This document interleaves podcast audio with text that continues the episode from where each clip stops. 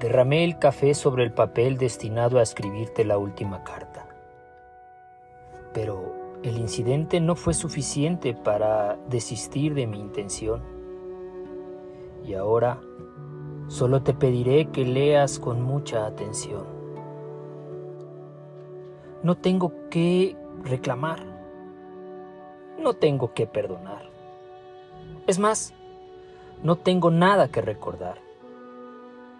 Pero sí un poco que agradecer. Porque fuiste parte de ese pasado que enseña. Porque tus acciones u omisiones se convirtieron con el tiempo maestros en mi vida.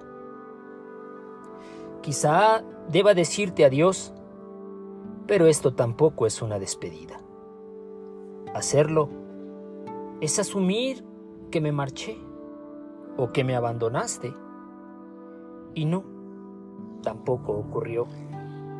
Por eso, adiós es un acto que sale sobrando y una palabra que está de más en este papel. Bueno, ¿que por qué te escribo entonces? En realidad, creo que ya no te escribo a ti. Esta carta no es para ti.